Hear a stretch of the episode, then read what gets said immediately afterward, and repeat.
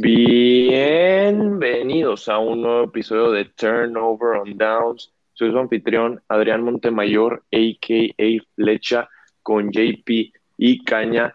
El día de hoy les traemos un repaso, nuestro análisis, nuestras reacciones, todo lo del draft. Por fin llegó el día especial que habíamos estado esperando todo, toda la off-season.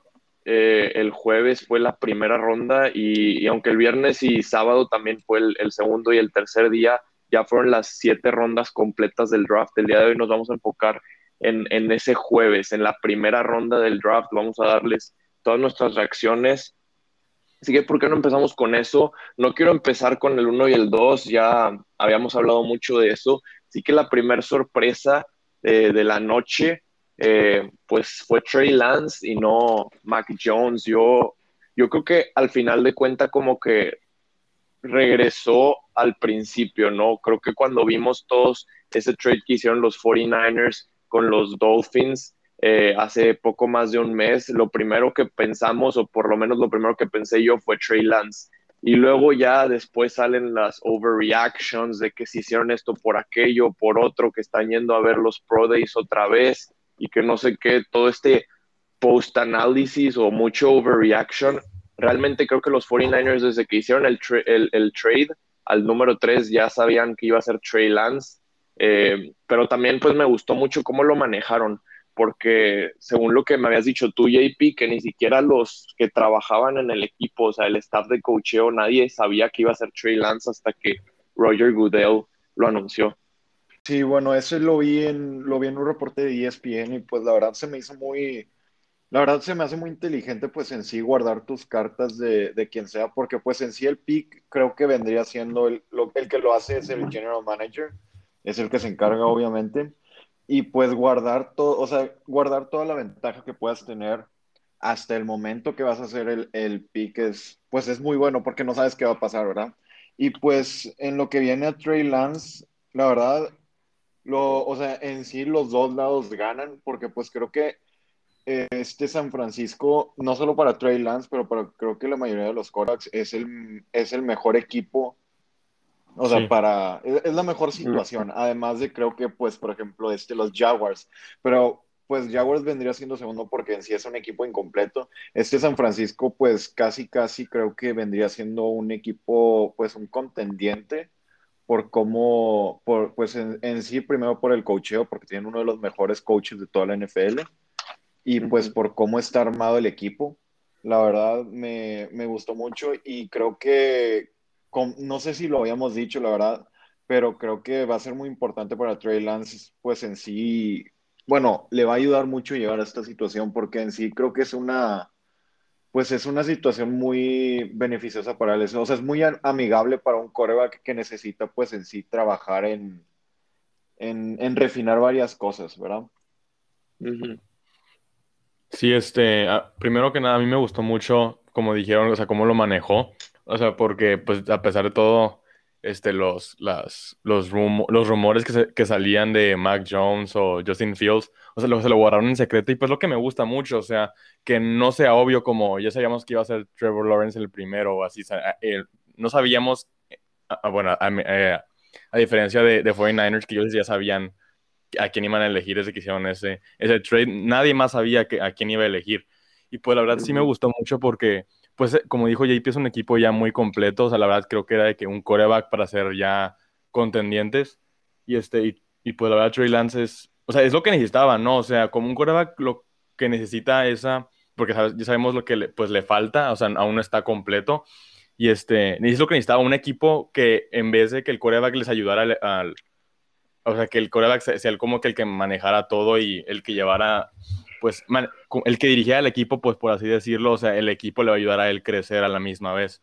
Me explico, y aparte le va a dar esa confianza al coreback como, como Trey Lance, de que necesita esa confianza, y pues un equipo como 49ers es como el que más queda para, pues para darle esa, pues la confianza que necesita para la NFL. Sí, el desarrollo va a ser muy importante. Yo creo que esa decisión de guardárselo hasta el final, más que nada, era como que para cuidarse de los Jets, por así decirlo, porque pues sabemos que la mayoría del staff de cocheo de los Jets viene de San Francisco Así que si los 49ers ya hubieran anunciado, ya hubiera sido muy obvio que es Trey Lance, pues digo, no sé, Mike LaFleur, Robert Saleh de los Jets van a decir, oye, pues si Kyle Shanahan, nuestro antiguo, nuestro antiguo jefe, se está fijando en Trey Lance, pues hay que darle una revisada otra vez antes de, de casarnos con Zach Wilson, por así decirlo. A mí sí me llama un poco la atención esta selección de Trey Lance porque creo que, o sea, hablamos de que los 49ers son un equipo de win now mode, eh, pero, o sea, porque realmente tienen el equipo para ganar ahorita. Llegaron al Super Bowl hace un par de temporadas, solo que las, las temporadas pasadas tuvieron muchas lesiones. El problema con Trey Lance es que, o sea, el desarrollo de lo que hemos estado hablando, como es probable que, no sé, cuando Trey Lance ya esté listo en un par de años, tal vez ya no van a estar en win now mode porque los jugadores clave que tienen alrededor de él pues ya no van a estar. Por eso, eso yo creo que sería la única duda. Pero por lo demás, creo que sí, está bastante bien. Por lo menos no cometieron el error que se esperaba de Mac Jones, no porque Mac Jones no sea bueno, sino que tal vez el, el entregar tres first round picks para draftear a Mac Jones sí hubiera sido un poco una reach, por así decirlo. Vamos a pasar este, a los siguientes picks. El siguiente, el 4, Kyle Pitts. No, no me quiero ir mucho detalle con esto más que nada fue como que el jugar lo seguro de los Falcons, el no querer arriesgarse y pues le dan un arma más a la ofensiva ya muy talentosa que tienen para exprimir los últimos años de Matt Ryan. Quiero irme al 5, Jamar Chase. Esta también fue como que una sorpresa, lo habíamos hablado en nuestro episodio de los Bold Predictions, pero como quiera, pues era una Bold Prediction, no sé, o sea, yo pensé que sí iban a ir por Penny Sewell. Al final de cuentas, me gusta mucho este movimiento para, para los Bengals el irse por Jamar Chase. Se me hace mucho más inteligente de lo que podría parecer en la superficie. Y, pues digo, ya en cuanto a armas, Joe Burrow ya lo tiene todo. Sí, creo que ya habíamos hablado de esto y no me acuerdo si lo mencioné o se los dije a ustedes fuera de, pues fuera del, o sea, fuera del podcast, pero que pues si agarraban, por ejemplo, a Penny en la primera ronda, iban a agarrar un receptor en la segunda y pues iba a ser lo mismo con la, o sea, si pasaba lo que pasó en sí, que se agarraron a Jamar Chase y seleccionaron en el segundo round a este Jackson Carman, la verdad no lo conocían, no lo conocían, pero pues, o sea, se me hace muy, se me hizo muy interesante porque pues vimos lo que te da, las opciones que te daba tener tanta profundidad en, o sea, en las dos posiciones que pues en sí necesitas, fueran necesidades, y además sean posiciones de gran talento, los dos, este Jamar Chase y Penny son jugadores bastante buenos y creo que son jugadores que se van a, pues en sí, como se van a trasladar a la NFL casi sin problemas. O sea, ya en, sí son NFL ready, como se le conoce. Y pues sí me gustó mucho, nada más yo hubiera preferido a Penny porque pues en sí, o sea, es, soy de los que creen que, que pues un coreback necesita tiempo para tirar, para hacer, o sea, para, para completar. O sea, no veo como cómo van a darle completando pases en sí a este Jamar Chase si no tiene más de, si no tiene tiempo para tirar. Pero también se me hace muy buena pick por, pues por la conexión que le estás dando a este Joe Burrow, ¿no? Sí, este, o sea, a mí me hubiera gustado también que se hubieran ido por, o sea, si hubiera sido yo el GM, o sea, me voy por lo seguro, o sea, bueno, por lo razonable, o sea, este, pues ya lo habíamos mencionado, o sea, protección, pero la verdad veo por qué lo hicieron, o sea, la verdad, este, Jamar Chase es muy buen receptor, o sea, de los mejores. Y, este, y, estuvo aparte con, con Joe Burrow, así que es, la conexión. Así que por eso yo creo que fue lo que lo eligieron. Y aparte, no es disrespect a ningún liniero, pero siento que puedes conseguir, o sea, no es necesario conseguir un liniero tipo Penny o sea, en la primera ronda y este, porque es, es buenísimo, pero o sea, siento que en la segunda ronda o tercera puedes conseguir linieros no, los, o sea, no así este, el mejor, pero que por más te puedan dar tres segundos para tirar al coreback, ¿sabes a lo que me refiero? O sea, no el mejor, pero estables. Ajá. Sí, totalmente. Y, yo creo que por eso se fueron eh, con Jamar Chase, como que valoraron las profundidades de ambas posiciones. Y aunque sí había mucha profundidad en los receptores, creo que Jamar Chase era de los pocos wide receiver ones y aparte te daba este plus de la experiencia que tenía con, con Joe Burrow. Y realmente cuando seleccionaron al liniero ofensivo de Clemson en la segunda ronda también tenían muchas otras opciones y, optaron por él. Así que creo que sí es una buena decisión por, ellos. En el 6, yo creo, yo, bueno, cuando lo estábamos viendo pensábamos que, que se iban a paniquear, iban a entrar en pánico los Dolphins porque se les había ido su jugador, Jamar Chase, pero realmente no tardaron nada en, en, en, en lanzar el gatillo, en jalar del gatillo y draftearon a Jalen Waddle. Creo que es probable que, que, esta haya sido su opción número uno desde el principio y por eso decidieron tradear para atrás del 3 sin ningún problema. Y creo que más que nada es porque, pues digo, Jalen Waddle ya tenía esa conexión con Tua y creo que este es como que un tema general de este draft, ¿no? Como los Jaguars, eh, pues eh, inmediatamente trajeron a Travis Etienne después de draftear a, a Trevor Lawrence, ya hablamos de la colección de Jamar Chase con Joe Burrow, ahora Jalen Waddle con, con este Tua Tagovailoa y más adelante vamos a hablar de Devonta Smith con Jalen Hurts y, y, hay muchos, así que creo que Jalen Waddle lo prefirieron los Eagles, tal vez era su opción número uno por el hecho de que no optó fuera de la temporada por COVID y no es como que faltarle al respeto al Jamar Chase, sino simplemente es como que la cultura de pues dura, de ganadora, de resiliencia que, que, trata de crear ahí Brian Flores en, en, los Dolphins. Quiero más que nada hablar de, de, los siguientes picks, o sea, el 7, el 8 y el 9, y también el 10, la verdad, porque aquí creo que Justin Fields se pudo haber ido en cualquiera de estos cuatro picks y, y, en cada uno lo predecíamos, ¿no? Lo estábamos viendo y el 7, sí, mira, mira cómo está el War Room, están festejando, es Justin Fields, tiene que ser Justin Fields. Y sorprendieron con Penay Sewell. Y luego el 8 también, este, sorprendieron con JC Horn. El 9, el 9 yo creo que fue el que más me sorprendió de los Broncos, que decidieron irse por Pat Sertan en vez de por Justin Fields. Sí. Y digo, creo que el 7 lo entiendo, van a, van a darle una oportunidad a, a, Jared Goff, porque realmente si Jared Goff funciona para ellos, entonces son ganadores y por mucho en ese trade que hicieron con los Rams. En el 8, pues la, también le quieren dar la oportunidad a Sam Darnold, eh, pero en el 9, o sea, digo, siento que los Lions y los Panthers sí tienen un coreback estable.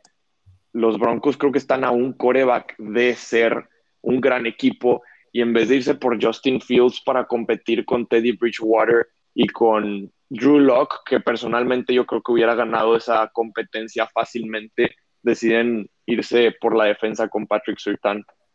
¿Qué opinan ustedes acerca de eso?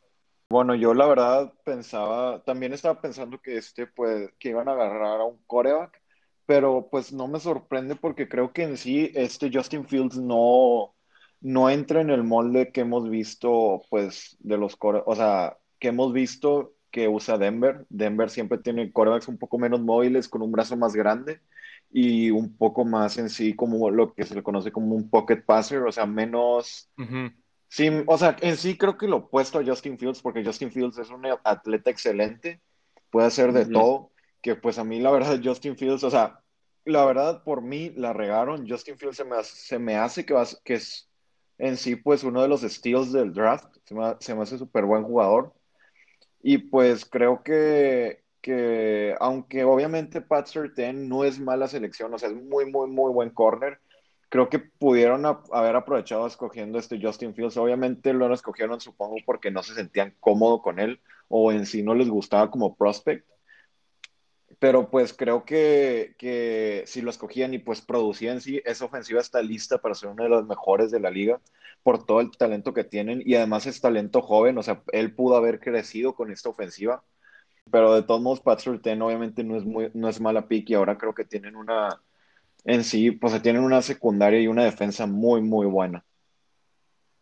Yo este, veo, o sea, no, la como dijo JP, o sea, no sé si, porque como que se están basando siempre en, en sus, en sus estándares, ¿no? O sea, como dijo JP, de solo corebacks, o sea, pocket passers con buen brazo. Y este, pues la verdad, este, no los culpo, o sea, sí, sí, como que ya tienen esa idea, pero la verdad no, no siento que sea lo mejor siempre basarse en, no, como siempre hemos sido así, tienen que ser así todo el tiempo y en adelante, o sea, para toda la vida, o sea, siento que deben de ser flexibles y pues no cerrarse a eso porque pues la verdad, Justin Fields era de que el best player available cuando, pues todo estaban pasando de él y se me hizo una tontería porque pues es Justin Fields, ¿no?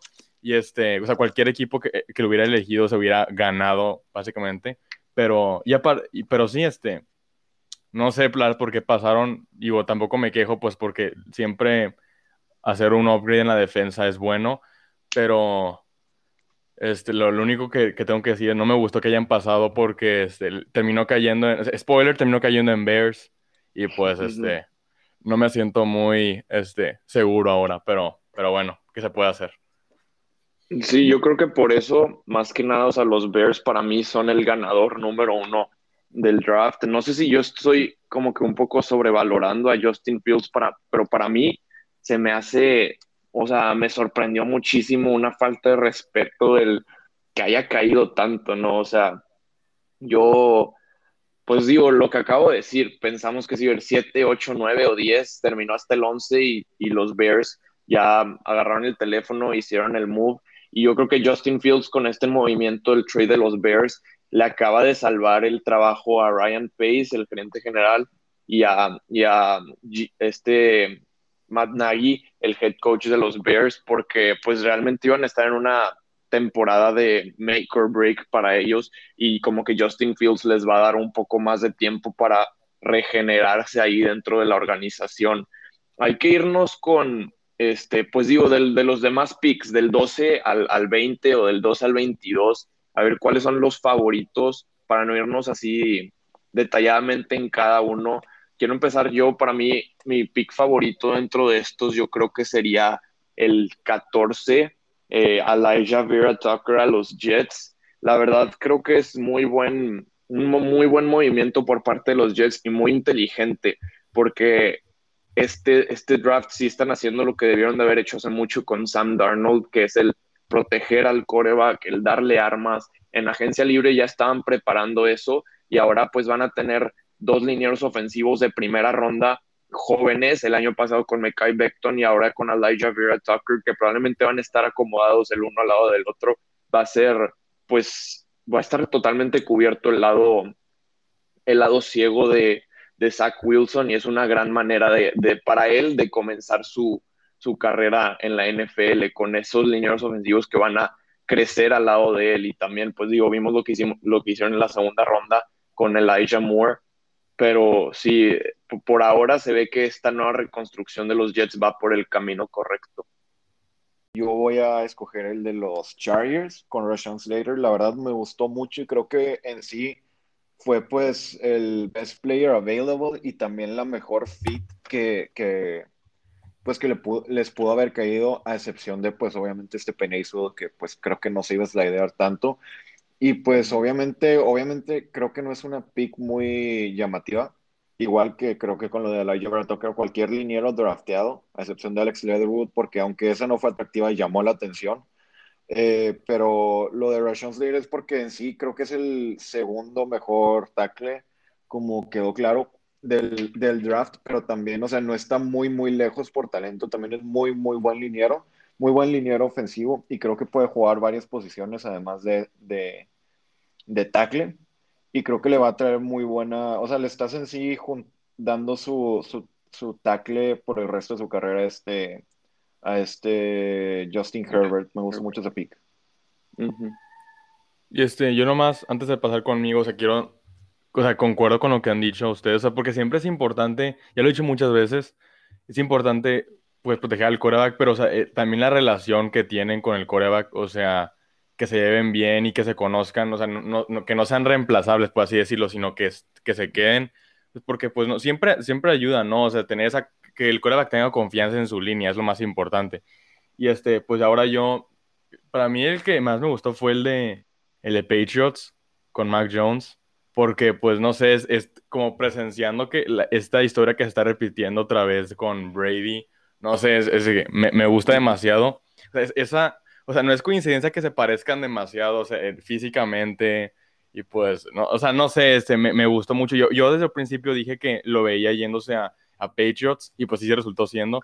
Este, y pues no sé, siento que queda muy bien. O sea, porque ya, ya hay mucho que como Cam Newton, por más bueno que sea, no, no queda en ese esquema, sistema de, de, los Patriots. O sea, no me gustó, no me gusta mucho. Y este, siento que, pues, o sea, ya sé lo que está intentando hacer Bill Belichick de pues, cambiarlo con, o sea, no, más corrida, o sea, más read options, pero, pues, ¿para qué? Si ya está funcionando de una, de una manera, pues seguir con eso, ¿no? Y pues, Mac Jones, yo creo que sí le va a servir mucho. Capaz que hice un reach diciendo de que el siguiente Tom Brady, pero, o sea, no sé, me gusta como esa comparación de, pues, el, es el típico, ¿no? No es atlético, no, es peor que los demás y pues mira cómo terminó, pero, este, pero sí. Sí, es que sí se parecen muchísimo. De hecho, pues gracias a jugadores como Brady es que Mac Jones termina ahora en la primera ronda y también hasta, hasta el nombre se parecen. Creo que vieron los memes de, de que la última vez que los Patriots draftearon a un coreback blanco con tres letras en el primer nombre y cinco en el apellido y de que vieron la foto del, de Brady en el combine y, y Mac Jones en el, en el National Championship, sí, se parecen. Y digo, más que nada, yo creo que tiene como que el Nick Saban Seal of Approval, eh, la relación de Nick Saban y Bill Belichick otra vez eh, cae aquí con, con Mac Jones y, creo que también es un buen pick para los Patriots porque pues les cayó a su, o sea, en su pick, no tuvieron que moverse y creo que habían muchos rumores de eso, de que los Patriots iban a tratar de ser agresivos para buscar a su coreback, no sé qué. Creo que probablemente Mac Jones era su coreback desde el principio y les cayó ahí donde estaban, así que... De pechito. Exacto, de pechito. Eh, y pues sí, ahora va a ser tratar de construir un Alabama 2.0 alrededor de, de, Mac Jones. Sí. A mí también me gustó, digo, ya antes de irme a los siguientes picks, quería hablar un poco del de, del de eh, Micah Parsons a, los Cowboys. Me gustó porque siento que era como que best defensive player available ahí para ellos. Eh, o sea, creo que pudieron haber sido por Rashawn Slater, pero la necesidad de defensa era muy obvia ahí. Y creo que les cae bien este, ahí Micah Parsons, como Sean Lee se les acaba de retirar el de Penn State y ahora agarran a otro linebacker de Penn State que pueda ir reemplazarlo. Y más que nada, creo que lo platiqué ahí contigo, JP, que o sea, están drafteando a un playmaker, porque no va a ser lo que habíamos dicho en el episodio de, de los linebackers, que no era el coreback defensivo, pues no va a ocupar serlo, porque ya está Jalen Smith y Leighton Van Der Esch, y ahora van a tener a Micah Parsons, que va a ser un playmaker desde linebacker haciendo blitzes, corriendo de un lado al otro de la las bandas para hacer tacleadas, combos, jugadas grandes. Me, gusta mucho esto porque es la estrategia de, este, ¿cómo le llaman? El build on your strengths. O sea, creo que la posición de linebacker será una de las fortalezas de los Cowboys, fuera de las lesiones que, había sufrido este Leighton Van Der Esch las últimas dos temporadas y como Jalen Smith batalló un poco para ajustarse a la defensiva que implementó eh, el año pasado Mike Nolan ahí, pero pues sí, creo que tienen uno de los mejores grupos de linebackers jóvenes de, la liga ahí. ¿Quieren irse a sus picks favoritos del, 21 al 32? La verdad, a excepción de la de los Ravens, porque pues obviamente no importa quién sea, creo que me van a gustar todas porque pues estoy un poco forzado a que me gusten, ¿verdad? Eh, y con un poco de, de como tristeza, me gustó mucho la de Greg Newsom a los Browns. La verdad, aunque son pues, o sea, en, en, la misma división que los Ravens, equipo favorito, eh, Greg, Newsom se me hace muy buena pick, la verdad, y ahora creo que ayuda mucho en sí a la defensa. Y ya sé que estamos haciendo solo el primer round, pero la verdad los Browns tuvieron un muy, muy, muy buen draft. También draftaron a este Jeremiah Usu Koromoa. Y pues no, o sea, no, no puedo decir mucho de él que pues no haya, hayamos dicho antes en el review del draft, o que en sí no dijeron ustedes, pero pues es muy buen corner y creo que, creo que fue un movimiento muy inteligente porque pues en sí, además de, de, de draftear pues en sí como una positional need, también fue creo que un poco de best player available. Y pues no sé, me, me, la verdad sí me gustó bastante. Sí, como lo que dices del segundo round con Jeremiah Osu o sea, para mí, o sea, fueron como si hubieran drafteado a dos jugadores de primera ronda sin que les costara eso. Caña. Yo creo que voy a ir con Green Bay. Este, me gustó. o sea, sé que muchos fans de Green Bay, bueno, en, sí todos están como el, el, típico, no entiendo, si dicen que son fans, no sé por qué este, se enojan diciendo que no le dan wide receivers a Aaron Rodgers y pues que por eso se quiere ir y todo, o sea, se quiere ir, o sea, esos son los rumors, pero este, la verdad no, no sé por qué no, como que no, no juntan las piezas o no, no lo piensan bien lo que está pasando, o sea, la verdad necesitábamos más, o sea, nuestra necesidad era la defensa porque ya he dicho en mi opinión, la, la, ofensiva está muy completa. O sea, estoy muy feliz con ella. Y este, y me gustó mucho, la verdad, Adrián, tú, tú me has dicho, tú me has hablado de él, ¿no? O no me acuerdo, pero o sea, se me hace muy buen corner. O sea, ya habíamos dicho la importancia de un corner en la defensa y este, que le puede ayudar a J.R. Alexander. Me gustó demasiado, o sea, la verdad me siento muy tranquilo. Sé que, pero como dije, o sea, más quiero hablar como de, de esto de los receptores porque podemos encontrar receptores en, en el round 2 y este, o sea, esas reacciones que están teniendo, la verdad no las, no las entiendo, o sea, no sé si, si Adrián me, me, entiende lo que estoy hablando porque este, o sea, como que todos esperan a, este, como, no sé cómo decirlo, o sea, que tengan este, este pick súper este, llamativo, no sé si saben a lo que me refiero, y pues cuando draftean otra vez a un, a un defensivo que todos están diciendo, llegan como ocho veces, ocho drafts seguidos, eh, bueno, excepto el pasado que draftean a puro defensivo. ¿Por qué creen que es, eso? O sea, ¿por qué crees que pasa eso?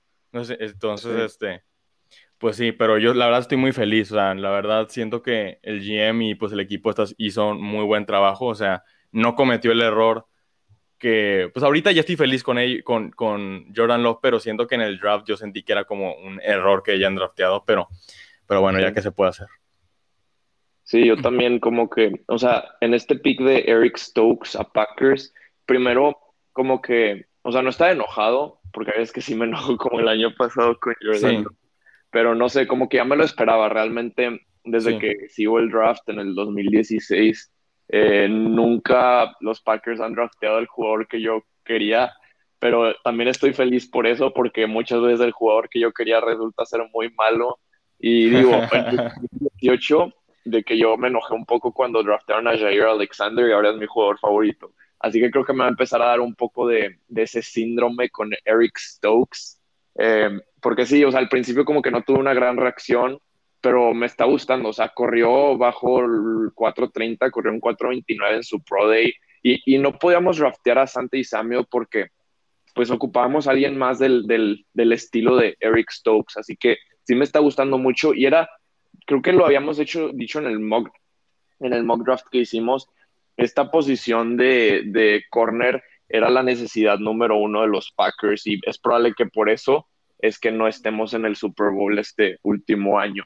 Así que lo hicieron bien ahí por los Packers. Yo quiero hablar de, de Najee Harris a, Pittsburgh y me gustó mucho porque no tuvieron miedo de agarrar, de ser el primer equipo en draftear un corredor, no tuvieron miedo de draftear un corredor en la primera ronda. Y realmente pues creo que sí era el mejor corredor disponible eh, y, trae ese, pues probablemente ese, eh, lo que más necesitaban, ¿no? Que Big Ben ya no puede este, pues cargar al equipo, así que esperemos que Najee Harris pueda quitarle un poco el peso de, su, de sus hombros, aunque también pues va, van a necesitar reforzar la línea ofensiva que, que perdió muchísimo y pues tal vez Najee Harris no esté acostumbrado a correr así porque pues en Alabama siempre tenía de las mejores defensas, pero, pero me gustó porque sí, sí se fueron con, con lo que necesitaban, ¿no? No tuvieron miedo ahí.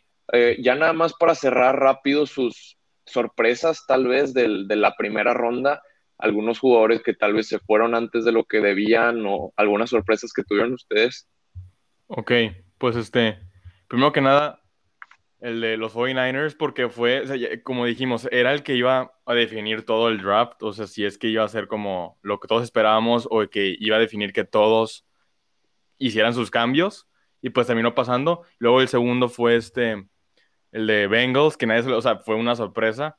Y este, y pues creo que ya es, bueno, y por último, pues que, pues el disrespect a Justin Fields, pero y esos fueron como los tres que yo, este, que capté. Y pues, en, ya para resumir, o sea, la verdad, siento que, si no, si no me equivoco, fue de que, o sea, creo que han sido los drafts históricos para Alabama, ¿no? O sea, ¿cuántos eligieron de, jugadores eligieron, draftearon? O no sé. Creo que cinco en la primera ronda. Sí, o sea, la verdad, este, o sea, habla mucho de, de, de ese, de, pues, Alabama, de ese, ah, exacto, o sea, del programa.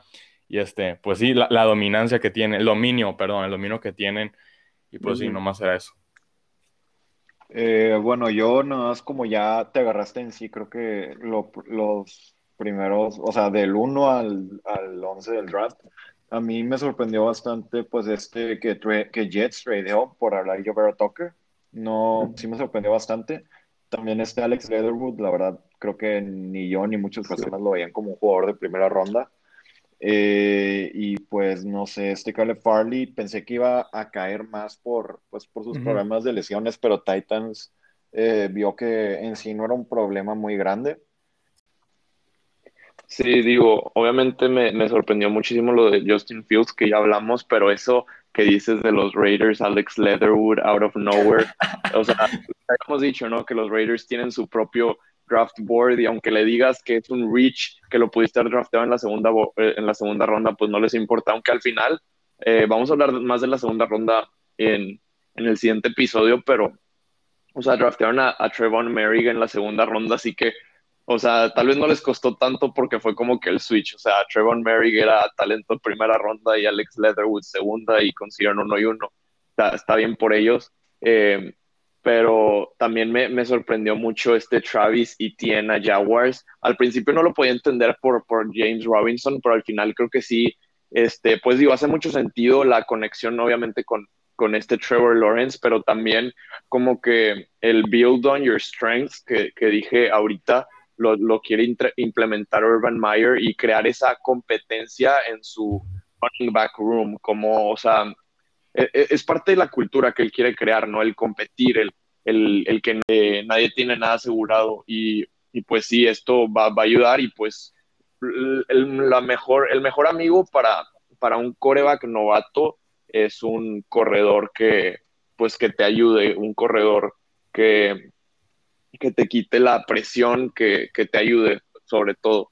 Y en el 28 también me sorprendió Peyton Turner, creo que fue una de esas sorpresas del draft. Y digo, en general, creo que sí hubo varias sorpresas y creo que se slidearon algunos jugadores muy buenos a la segunda y tercera ronda por el hecho de que de lo que habíamos hablado de todo, este, que no hubo combine, que no hubo, este, pues los pro estaban limitados, no podías hacer muchos medical tests y todo eso, así que como que cada equipo tenía su board literalmente diferente a los demás y pues eso fue muy único, muy divertido de este draft.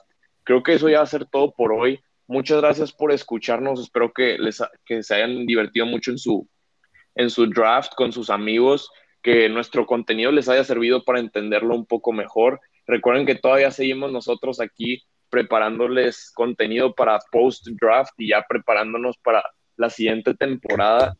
Recuerden seguirnos en nuestro Instagram arroba turnover.on.downs. Pueden dejarnos preguntas por DM y aquí las contestamos en el, en el podcast. También pueden dejarnos mensajes de voz por el link de la descripción de Spotify. Y muchas gracias por escucharnos. Nos vemos a la próxima. Bye bye. Adiós. Bye.